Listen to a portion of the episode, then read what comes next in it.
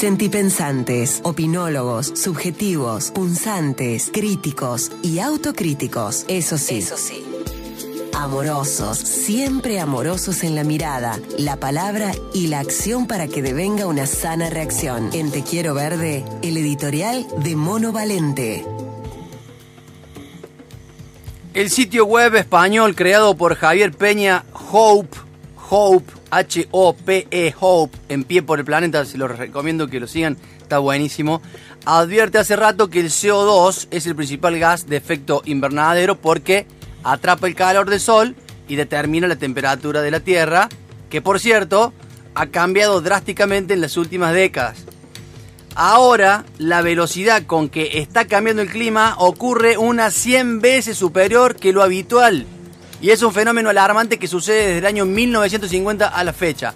Estamos viviendo el cambio climático más rápido registrado jamás en la historia de la Tierra y lo que ocurre con esto es, lisa y llanamente, el colapso. Reiterados incendios, reiteradas sequías, reiteradas inundaciones no hacen más que contribuir a que se den extinciones de especies de flora y fauna. ¿Cuántas especies habrán muerto o desaparecido en Irán por estos días con los 66 grados de sensación térmica? Una locura, ¿no?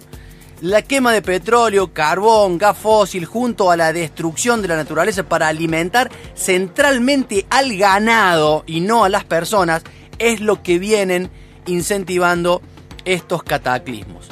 No hace falta volver a abonar que estamos en una incipiente sexta extinción masiva porque después me escriben por WhatsApp y me bulinean con que soy un exagerado, un tremendista, eh, un alarmista. Solo insisto con este asunto de vez en cuando para que no lo perdamos de vista y nos durmamos en los laureles.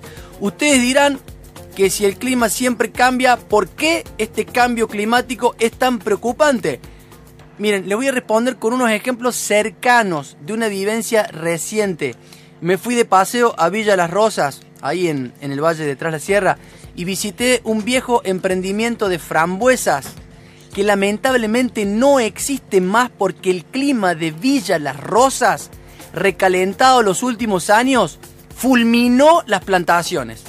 Imagínense que sus propietarios viraron el rumbo de su proyecto, pasaron de las frescas frambuesas a las áridas suculentas. es, doloroso ver ese, el vivero, lo que otrora era un lugar para frambuesa, ahora está lleno de cactus.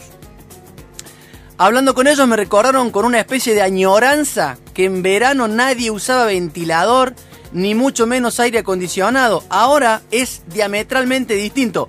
Y me deslizaron también un manto de razones por las cuales pasa esto.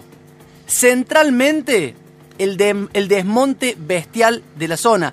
Concretamente, a un barrio, otrora paraje llamado Los Molles, que es el lugar mágico donde históricamente se han encontrado y se encuentran para escalar el cerro Champaquí los más avesados aventureros. Hasta allá me llegué, porque casualmente ahí me lo bajé también.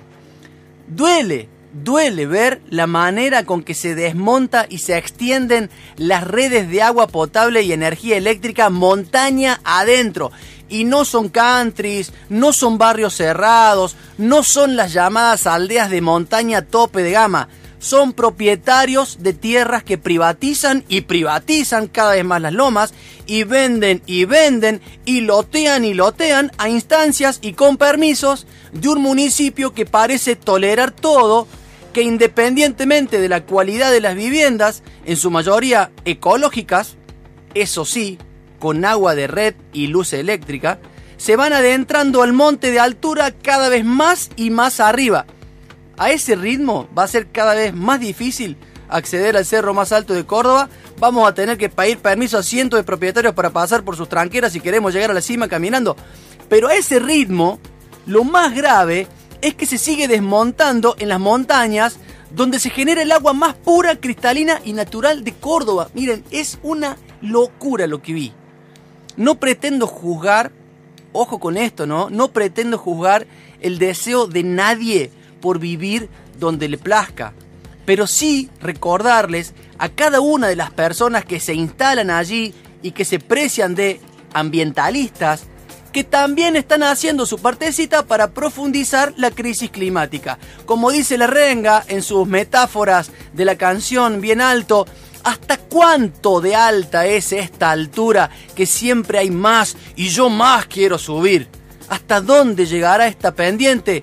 Cuanto más arriba haya, más abajo habrá también. No tendría, al menos yo, más nada que agregar a esta frase, solo reiterar que aún con todo lo que pueda ser y parecer negativo, esta crisis climática sigue siendo la mayor oportunidad de la historia de la humanidad para estar más trepados o elevados. Vaya diferencia, ¿no? Vaya dicotomía, vaya contradicción. Trepados o elevados. Otra más de las tantas paradojas que debemos superar en el mundo del ambientalismo sin calentarnos, que ya demasiada calentura tiene este planeta.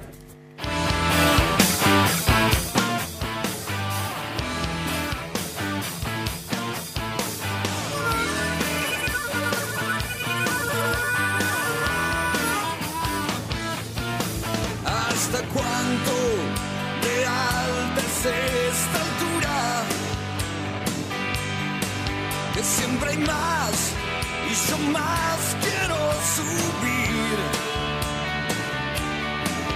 ¿Hasta dónde llegará? Está pendiente.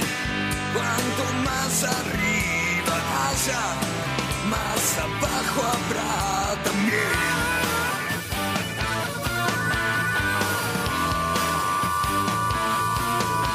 ¿Hasta dónde? Si ya voy mirando cielo. Hasta donde si nunca puedo alcanzar. Hasta cuánto que nunca se ve la cima. El horizonte siempre, siempre es un peldaño más.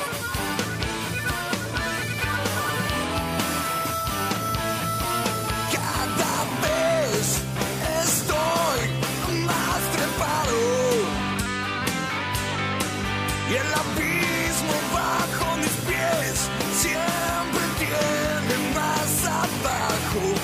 Pero a dónde quedan llegar desde arriba sin final, desde arriba cada vez más alto está.